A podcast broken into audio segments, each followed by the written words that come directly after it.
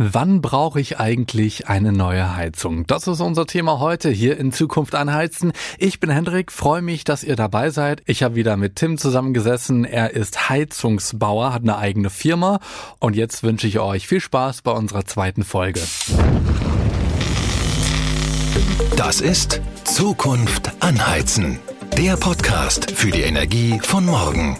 Infos, Updates und Lösungen von Friedel Schültke, Bad und Heizung. Eure Experten für erneuerbare Energien. Und damit äh, willkommen bei einer neuen Folge Zukunft anheizen. Mit mir, ich bin Hendrik und zu meiner Rechten, wie in der ersten Folge auch schon im wunderbaren Büro sitzt Tim. Hi. Hi Henrik. An einem äh, ja, wunderbaren Tag, ne? Also für so Anfang Herbst dann doch noch ein bisschen Sonnenstrahlen. Äh, super Wetter, auch wenn wir drin sitzen die Frage der letzten Tage, die irgendwie so rumging und bei vielen ja auch, ähm, hast du die Heizung schon an oder die Heizung noch aus? Also gerade dich als Heizungsbauer muss ich das ja mal fragen. Ja, es ist so, dass schon die äh, letzten Tage stressiger geworden ist, auch hier in der Firma, da wir nachts ja schon mal auf 5, 4 Grad runtergehen. Ich habe zu Hause den Kamin an, meine Heizung ist noch aus. Ah. Und damit die Familie nicht äh, in den Streik tritt, mache ich da den Kamin abends an, sodass es dann nachts über noch schön warm ist. Das zieht sich ja dann auch in den Tag rein, da ist ja dann wahrscheinlich keiner zu Hause ja. und dann. Ich habe so einen schönen österreichischen mit Schamott, der hält die Wärme lange. Ja, das, das klingt wunderbar. Ist in einer Mietswohnung wie bei mir äh, nicht so möglich. Yes. Aber äh, bei dir geht das ja dann ganz offenbar. Unsere Folge Nummer zwei dieses wunderbaren Podcasts. Es geht um das Thema Heizen von morgen. Und ähm, Titel heute soll sein, reiß raus und mach neu. Und ich finde, das sagt schon alles. Wir wollen so ein bisschen darüber sprechen, äh, wann brauche ich eigentlich eine neue Heizung? Gerade jetzt, wo die, wo die Gaspreise explodieren und, und Ölpreise kommen auch noch dazu, fragt man sich dann schon, hm, ist vielleicht eine, ist vielleicht eine neue Heizung besser? Das wollen wir heute so ein bisschen bequatschen und vielleicht dann auch zu einem Ergebnis kommen. Bist du bereit? Ich bin bereit, wir können loslegen. Hast du eigentlich als Heizungsbauer das neueste Modell im Keller? Äh, ja. Ähm, ich habe vor, vor vier, fünf Jahren renoviert, ähm, aber ich muss auch ehrlich gestehen, äh, ich habe äh, Gasbrennwert gemacht mit Solarthermie. Ähm, ja, ich frage mich ab und zu auch, ob deine Wärmepumpe nicht vielleicht cleverer gewesen wäre. Ähm, aber im Nachhinein ist man immer schlauer. Ja, hätte ja noch keiner absehen können, dass das jetzt so wird, ne? Nee, äh, zu dem Zeitpunkt wollten wir noch Nord Stream 2 in Betrieb nehmen und äh, da war ja noch alles gut. Jetzt hat er also quasi, was, was dieses Modell angeht, den Porsche im Keller. Ja, äh, das ist äh, Gasbrennwert, Hybrid, ähm, die neueste Version der Firma Buderus mit äh, kombiniert Solarthermie, wo ich halt unterstützt äh, die Sonnenenergie nutze, um warm Wasser zu erzeugen für Heizung und Duschen. Das heißt, im Sommer klappt das äh, wesentlich besser als wahrscheinlich im Winter oder jetzt im Herbst, wenn dann ja. viele graue Wolken unterwegs sind. Äh, die neuen Heizungen sind so, dass du eine, eine Handy-App hast, dass du genau drauf gucken kannst. Da sehe ich, wie viele Sonnenstunden wir haben, wie viele Kilowattstunden mir das gespart hat. Und ich bin wirklich im Juli, August, September so gewesen, dass mir dann auch im Display stand 97 Prozent autark. Also ich habe so gut wie gar kein Gas gebraucht. Wahnsinn. Eine sehr, sehr gute Quote, würde ich jetzt mal aus Laiensicht sagen. Klingt zumindest sehr danach. Äh, wie ist das denn jetzt bei euch in der Firma im Moment? Wie oft klingelt das Telefon und da ist jemand dran so, hallo, äh, ich würde gerne eine neue Heizung haben? Ähm, ja, es, äh, es ist ein wenig ruhiger geworden. Bis vor äh, 14 Tagen noch, da war das tatsächlich so, dass die uns überrannt haben, auch wo noch die höheren Förderungen da waren. Die wurden ja ein bisschen eingekürzt. Ähm, aber es bleibt nicht aus. Also das sind in der Woche bestimmt noch äh, 10, 15 Anrufe, wo Leute einen Termin haben wollen für eine Beratung, äh, für Umstellung von Öl auf, auf Wärmepumpe, von Gas auf Wärmepumpe. Also das ist schon sehr viel, also sehr hohes Thema momentan. Was würdest du sagen, wie viele davon bekommen dann am Ende auch eine? Also wo lohnt sich das, wenn du sagst, es gibt ja ein Beratungsgespräch? Ja, man muss immer abwiegen. Ich finde, es gibt ähm, drei Komponenten. Ne? Also das, das eine ist ein ganz hoher Energieverbrauch, wo man dann wirklich sagt, das ist überaltert, da muss man was machen. Das zweite ist irgendwann ähm, das Alter definitiv, ja, wo man dann auch keine Ersatzteile mehr bekommt und irgendwann in einem ja, Bedrulle sitzt, das ist ja meistens, das kann ich so sagen, es wird das immer herausgezögert und dann vor Weihnachten oder auch Heiligabend ist genau diese Anlage, die uns schon seit längerer Zeit äh, im Kopf haben, auch kaputt. Oder wenn ihr auf einmal dann Stammkunden werdet, also ihr werdet Stammkunden in dem Sinne, dass ihr immer wieder vorbeikommt, um die Heizung zu reparieren. Ja, genau. Also das ist so, dass man manche künstlich am Leben hält, wo dann der Kunde sagt, ah, ich bin noch nicht bereit, das Geld dafür auszugeben. Das sind aber auch genau die Anlagen, die Nikolaus, Karneval, Heiligabend kaputt gehen. Ah, gerade auch in der kalten Jahreszeit, ne? Ja. So im, so am warmen Augustwochenende ist das natürlich kein Problem oder es fällt einfach nicht auf. Das fällt halt nicht so auf, ja, ja. Ja, da, da sind wir schon mittendrin bei einem Thema, was ich mir auch aufgeschrieben habe für heute. Anzeichen, die für eine neue Heizung sprechen. Du hast schon ein paar genannt. Ist das auch irgendwie was, wenn ich äh, im Wohnzimmer stehe und merke, ach, die Heizung, die wird nicht so richtig warm? Also ich habe im Hinterkopf, ja, musst du vielleicht mal entlüften lüften, dann wird das was? Ja, ähm, klar ist immer am Anfang der Heizperiode noch Luft drin. Ne? Ähm, das sammelt sich immer, wenn dann die Pumpe wieder angeht von der Heizung, dann wird die ganze Luft an den höchsten Punkt des Gebäudes gedrückt, äh, wo wir dann auch mal entlüften müssen. Ganz wichtig ist immer, beim Entlüften muss die Heizung aus sein, weil die Heizungspumpe darf nicht laufen, sonst bilden sich Luftbläschen in, in Rohrstellen, die wir nicht wegbekommen durch die Strömungsgeschwindigkeit. Also heißt vorher einmal in den Keller gehen. Das ist so. Auch bei Mehrfamilienhäusern? Äh, auch bei Mehrfamilienhäusern, ja, normalerweise schon, weil du wirst immer wieder, wie ich gerade schon sagte, diese Strömungsgeschwindigkeit der Pumpe lässt gewisse Luftblasen an, an, an Bögen, an Abzweigen sitzen, du bekommst sie nicht raus, weil die Geschwindigkeit so hoch ist. Da muss man eigentlich die Pumpe ausmachen, sodass du irgendwann durch die Entnahme der Luft und Wasser die Blase in Bewegung bringst.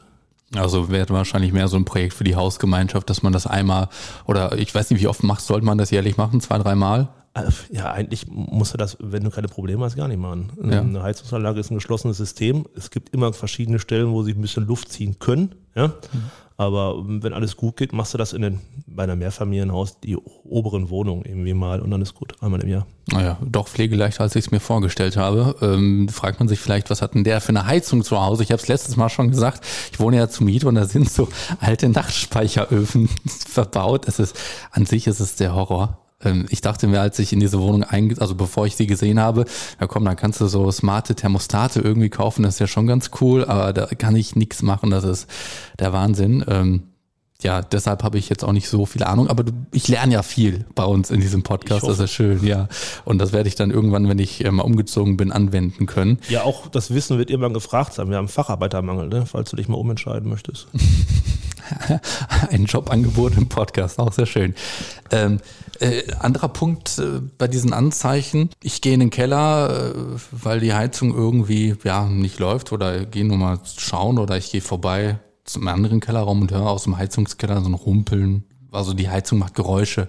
Ist glaube ich auch so ein Anzeichen, also zumindest kein gutes Anzeichen, wenn die Heizung Geräusche macht. Nein, ähm, Heizung können Geräusche machen, weil Pumpen mal Lagerschaden haben und auch alt sind, weil ein Brenner äh, nicht sauber anspringt oder mehr Gas verbrennt, als er eigentlich sollte oder äh, ein Ölbrenner zu viel Öl rausschießt und dann die Zündung zu spät kommt. Also da können schon Geräusche entstehen. Daher immer empfehlen, einmal im Jahr eine Wartung, am besten vor der Heizperiode, dass auch wirklich nur das, die Energie verbraucht wird, die auch benötigt wird. Macht das jeder? Wahrscheinlich nicht. Nein, äh, tatsächlich nicht. Ähm, ja, ist, auch da kann ich eine Anekdote erzählen. Auch das sind meistens die Anlagen, äh, wo vier, fünf Jahre nichts passiert ist, die am Wochenende anrufen und dann auch im Notdienst uns gerne mal ranbitten. Da fragen wir tatsächlich auch, ob mal die Wartung gemacht worden ist und dann kommt da meistens so, oh, drei, vier Jahre nicht. Ja, was sind dann so klassische Fehler? Wahrscheinlich für die jetzt interessant, die auch so eine Heizung im Keller haben. Ja, also alle Ölkunden bitte ich äh, ganz deutlich am Wochenende, wenn die Heizung mal auf Störung geht, einmal erst den Öltank überprüfen, weil Nein. das ist schon öfter vorgekommen, dass wir dann Nein. rausfahren und es kein Öl da ist. Oh. Ja. Also dann ist der Kessel leer. Was ist dann die Reaktion, wenn du da stehst? Also du, du, ihr fahrt ja hin und ihr stellt das fest. Also, also ich bin mittlerweile so, dass wir unseren Jungs auch gesagt haben, bei Ölkunden als allererstes, bevor du irgendwas machst, machst du jetzt mal die Tanktür auf und guckst mal auf den Füllanzeige. Und tatsächlich zu 50 Prozent ist das so, dass äh, Öl fehlt.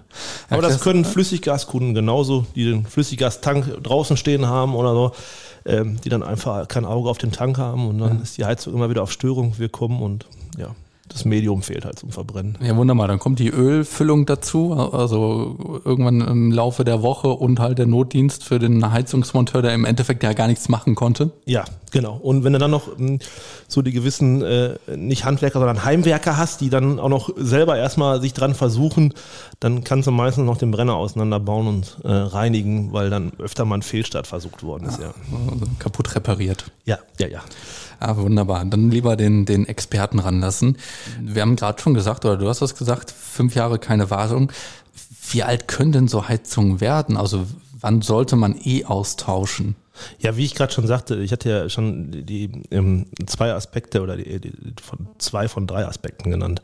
Ähm, der erste war ja einfach das, das, der hohe Energieverbrauch, der zweite irgendwann das Alter, wenn man Ersatzteile bekommt. Und das dritte, finde ich, ist halt auch einfach der Punkt, wenn die erste große Reparatur ansteht, dann muss man sich halt auch mal Gedanken machen, macht es noch Sinn, in eine 15 Jahre oder 14 Jahre alte Heizung das zu investieren? Ich nenne dann immer gerne das Beispiel, ich habe einen Golf 2 mit 250.000 Kilometer auf Uhr und das Getriebe geht kaputt. Den lässt du auch nicht mehr reparieren. Ja, das kann man sich sehr gut vorstellen. Das ist, glaube ich, ein guter Vergleich. Ich habe gelesen, im Internet im Schnitt ist eine deutsche Heizung 17 Jahre alt. Ja, das äh, würde ich unterschreiben, ja. Also Gasbrennwerkgeräte werden so im, im, Schnitt 15, 16 Jahre alt, 17. Wenn man sie natürlich jährlich warten lässt, äh, erreichen sie das Alter, schleift man damit, dann schaffen die auch nur mal die 12 Jahre, ja.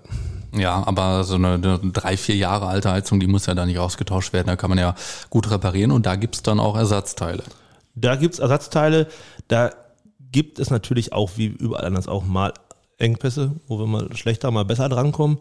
Tatsächlich ist es aber so, dass wir immer irgendwie eine Lösung finden werden. Mhm.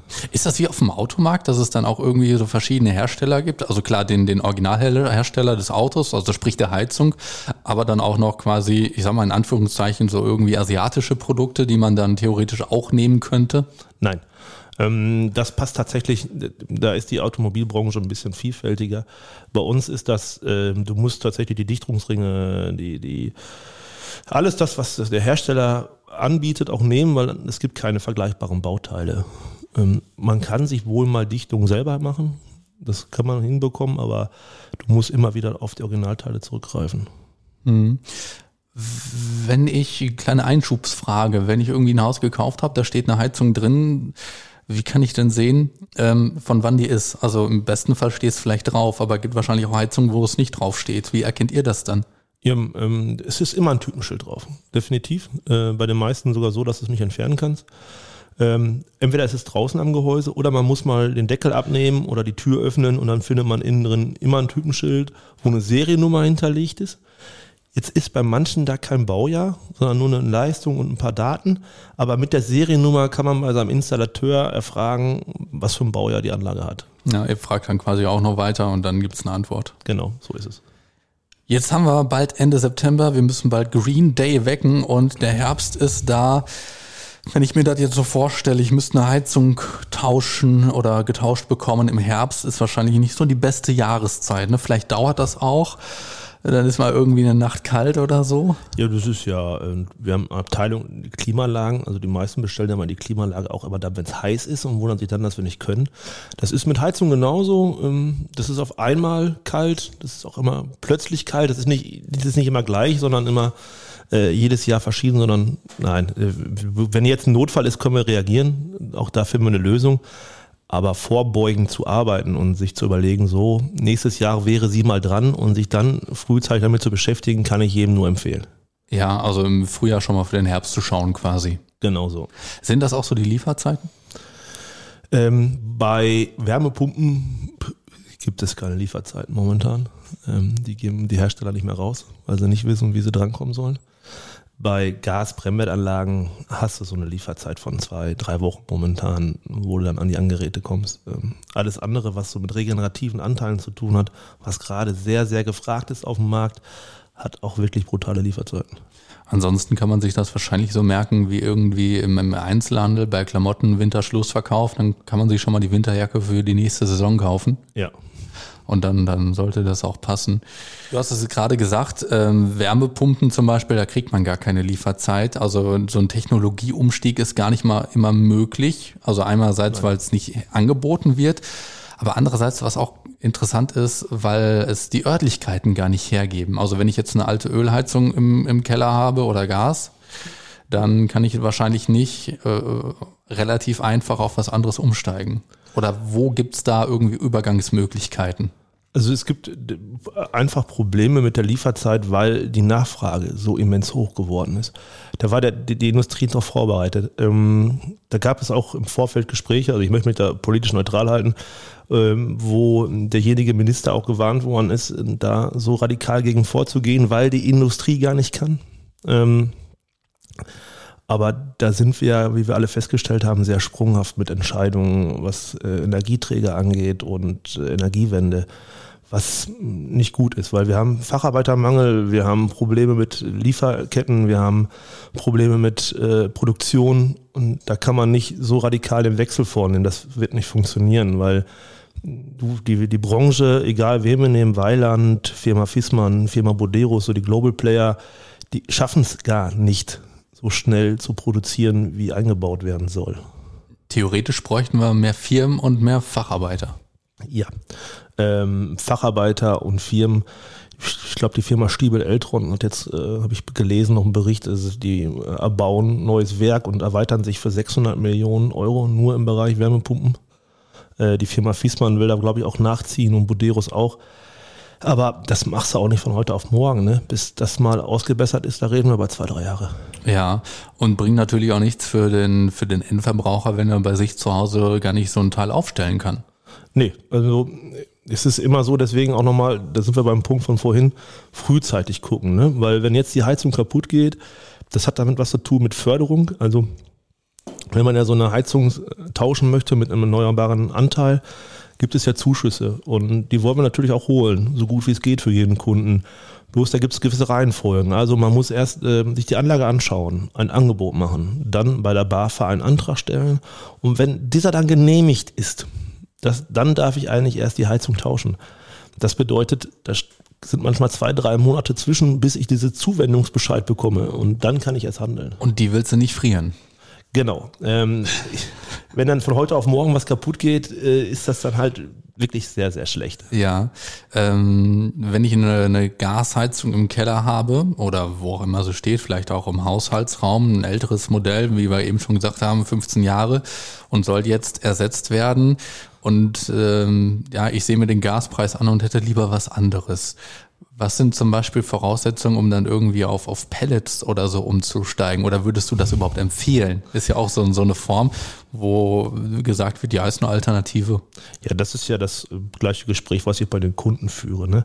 In dem Augenblick greife ich dann meistens in meine Tasche neben mir, hole die Glaskugel raus, mache diese an, streiche lange drüber und dann sehe ich die Preise der nächsten zehn Jahre.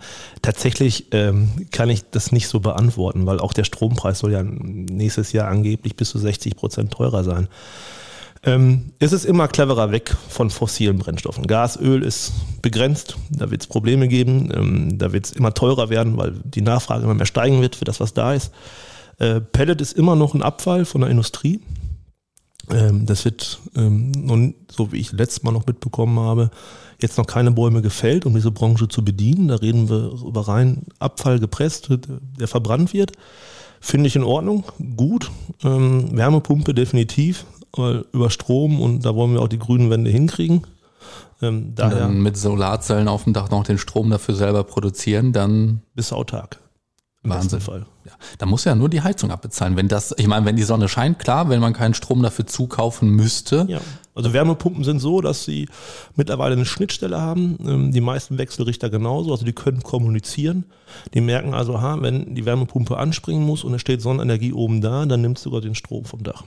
Sehr, sehr interessant. Wollen wir auch noch mal eine ganze Podcast-Folge drüber widmen, haben wir uns schon äh, für verabredet. Genau, ähm, wir haben drüber gesprochen, Pellet ähm, gibt es, Wärmepumpen. Es gibt auch eine Mischung aus verschiedenen, wie du es zu Hause hast. Ja, es gibt definitiv ähm, das Gashybrid, was ich vorhin schon mal erwähnte, dieses Wort Hybrid, kennen die meisten ja aus der Automobilindustrie. Hybrid bedeutet nichts anderes wie zwei Versorger, also zwei Energiequellen. Im Auto ist es ein äh, Benzinmotor oder Dieselmotor kombiniert mit einem Elektromotor. Bei uns sprechen wir über ein Gasbrennwertgerät kombiniert mit Solarthermie auf dem Dach, nicht zu verwechseln mit PV. Also ähm, PV erzeugt Strom, Solarthermie lassen wir Wasser durch Kollektoren laufen, die dort erwärmt wird. Und dann gibt es auch die Hybridlösung, anstatt Solarthermie zu nehmen, eine Wärmepumpe, wo man sagt, okay, die Wärmepumpe legen wir so aus, dass sie 80 Prozent des Jahresbedarfs schafft und nur in Spitzenlasten das Gasbrennwertgerät hinzukommt. Das ist meistens so ein, so ein Fall für ähm, alte Gebäude, Bestandsgebäude, wo Heizkörper drin sind, wo wir ein wenig höhere Temperaturen benötigen. Das klingt aber trotzdem nach viel Umbauarbeit. Ja, also mm, ganz normaler Heizungswechsel, wo man doch vor drei, vier Jahren drüber gesprochen haben, atmosphärischer Gaskessel, wie man den früher kannte, gegen Brennwert, hat so seine zwei Tage gedauert. Heutzutage sprechen wir schon von einer guten Woche Arbeit für zwei Mann. Wow, das ist einiges. Ja, die müssen auch richtig schuften. Da reden wir über Pufferspeicher, Außeneinheit, äh, altes raus, neues rein. Und das ist schon körperlich auch anstrengend für die Jungs. Mhm großen Respekt dafür, dass sie das auf jeden Fall machen und äh, da wird nochmal wahrscheinlich ein Schwank aus deiner aus deinem Firmenleben hier, also da sind auf jeden Fall noch Plätze frei. Ja, natürlich. Ähm, jeder, der Lust hat, äh, die Welt zu retten und in die Energiewende zu schaffen, kann sich melden bei uns. Sehr schön, sagt Tim. Wir haben jetzt schon 20 Minuten gesprochen. Ähm, ich möchte noch mit einem, mit einem kleinen Mythos aufräumen zum Thema Energiesparen. Darum soll es ja auch ein bisschen gehen. Ähm, wenn ich irgendwie das Haus verlasse, Heizung ganz ausdrehen, gerade im Winter ist nicht so das Beste. Ja, äh, das ist, äh, erklären wir unseren Kunden auch immer. Also komplett eine Heizung auszustellen, das Gebäude runterzukühlen, äh, verbraucht mehr Energie, als wenn man eine geringe Grundlast fährt des Gebäudes. Weil man es am Ende dann wieder hochfahren muss. Ja, du musst jedes Mal das Mauerwerk mit aufheizen, ne, was auch mit auskühlt. Das ist ja nicht nur der Raum, äh, Fußboden, Schränke, Möbeljahr, Wände, auch die kühlen aus, müssen erst wieder aufgewärmt werden. Also du verbrauchst unterm Strich viel mehr Energie, als wenn du sagst, ich falle Temperatur nur gering runter. Zu sehen, wie die Nachtabsenkung, jeder, der so eine Heizung mal hat und sich beschäftigt hat, der weiß, dass eine normale Heizung so von 7 bis 22 Uhr läuft und geht dann in die Nachtabsenkung und senkt die Temperatur um 5, 6 Grad runter. Ähm, was ich oft empfehle, auch für Mietswohnungen oder äh, für ältere Häuser mit Heizkörpern, es gibt so wunderbare äh, Thermostate, elektronische, also batteriebetrieben und eine Haupteinheit. Da kann man wirklich jeden Raum einzeln so ein bisschen ansteuern, gerade wenn man weiß, dass es hier Badezimmer Terrific von sieben bis neun, danach ist Ruhe und abends wieder, dass man da die Temperaturen so ein bisschen rauf und runter fährt. Im Endeffekt eine Zeitschaltuhr für die Heizung. So sieht's aus. Ja, oder, oder die Smartphone-Variante mit WLAN und vernetzt und so. Da kannst du dann irgendwie, wenn du abends noch ins Badezimmer willst und gerade in, in, im Bus sitzt, von der Arbeit nach Hause oder im Auto vorher einstellen, ja, ja. fahr mal ein bisschen hoch. Ja, ich kann der, der, Männerwelt auch nur raten, das sich mal anzuschaffen, weil dann kann man den Frauen auch zu Hause mal ein bisschen die Heizung runter.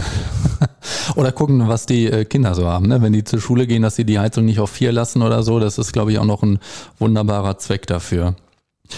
Tim, vielen herzlichen Dank. Ja, ich ja. habe auch zu danken. Macht immer wieder Spaß. Genau, wir sehen uns, glaube ich, in einem knappen Monat wieder. Dann geht's äh, zur nächsten Folge. Und äh, bis dahin gucken wir mal, dass es draußen nicht ganz so kalt wird, dass wir das, die Heizperiode noch so ein bisschen vor uns herschieben können. Tatsächlich hoffe ich das auch, weil umso kälter es draußen wird, umso stressiger wird es für uns. Schönes Schlusswort. Das ist Zukunft anheizen. Der Podcast für die Energie von morgen.